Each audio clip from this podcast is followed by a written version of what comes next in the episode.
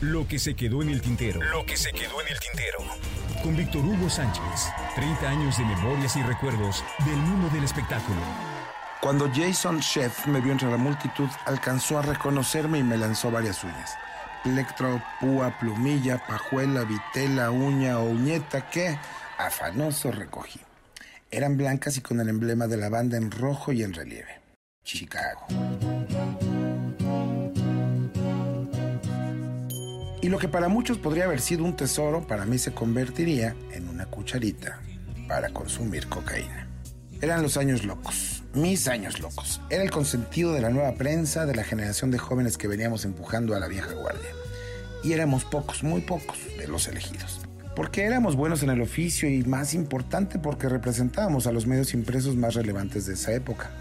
Así, un día René Reyes y Alejandro Garza nos habían elegido a Marcela Lobato, a Rebeca de Alba, Ernesto Hernández y a un servidor para viajar a Los Ángeles a ver el show de la banda Chicago en el Teatro Griego.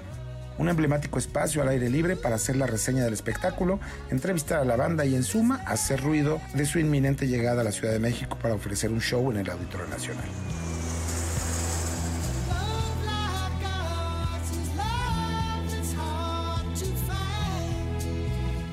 Ahí y así, con mi nulo inglés y mis muchas ganas de hacerme notar, destacarme sin saber ni cómo ni por qué, terminamos en el after de una de mis agrupaciones favoritas. Oigan muchachos, la banda quiere que se queden al after, que pasen a camerinos, que nos tomemos una cerveza con ellos. Sí, sí, sí, claro, claro, vaya oportunidad de conocer el mundo de una estrella de rock. Luego de un maravilloso y perfecto show, de esas cosas gringas que son perfectas en tiempos, entradas, salidas, emociones controladas o contenidas, nos pidieron esperar. Los integrantes se darían un regaderazo y luego vendría la fiesta. Y yo, que ya había echado lente entre las groupies que asistieron, ya me veía acá en el reventón loco y desenfrenado del drogas, sexo y rock and roll cuando, para mi sorpresa, vi unos niños corretearse, unas señoras maduronas conversar y un catering de hamburguesas y cervezas y refrescos, aguas y mucha, mucha, mucha gente. Los integrantes de la banda salieron, nos saludaron afectuosos, ya un día antes habíamos conversado con ellos para las entrevistas y hasta nos habíamos tomado fotos, cordiales y de lo que yo me imaginaba ni de lejos.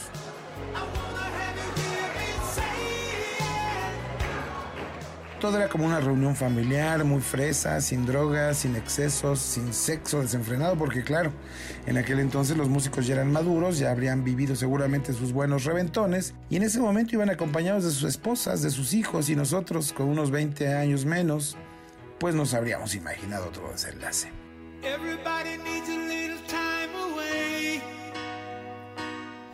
Al menos yo, que de ese grupo de periodistas era el único reventado.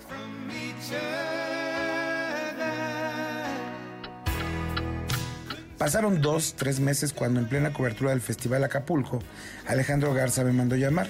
Víctor, una buena noticia. Me pidieron los muchachos de la banda Chicago que querían ver a su amigo mexicano. ¿Y su amigo mexicano soy yo? Supongo que sí, pidieron por ti que te invitan a una fiesta en el hotel donde se hospedan. ¿Fiesta, fiesta o reunión familiar? Ya sabes que son muy fresas, vienen con sus familias, anda, déjate de payasadas y vamos un rato a saludarlos.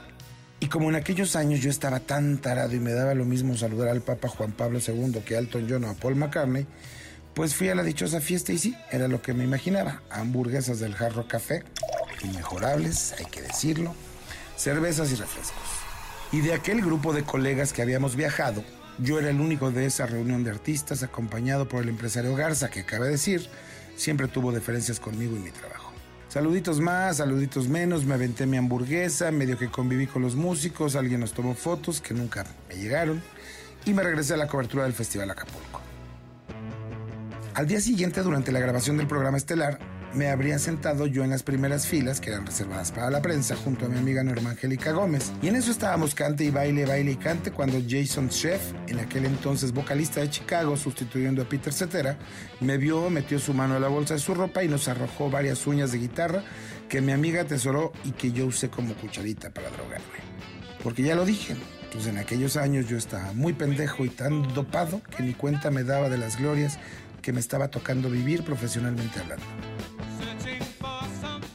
Pasaron varios meses y la banda regresaba a la Ciudad de México para la reinauguración del Auditorio Nacional y una vez más me volvieron a convocar para el convivio, la charla y, y ya no fui.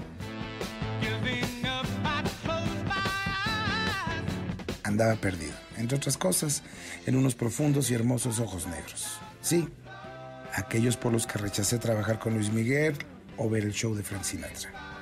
Al tiempo lo digo, en aquellos años yo estaba muy, muy pendejo.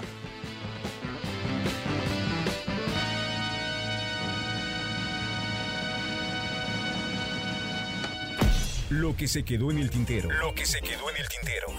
Con Víctor Hugo Sánchez. 30 años de memorias y recuerdos del mundo del espectáculo.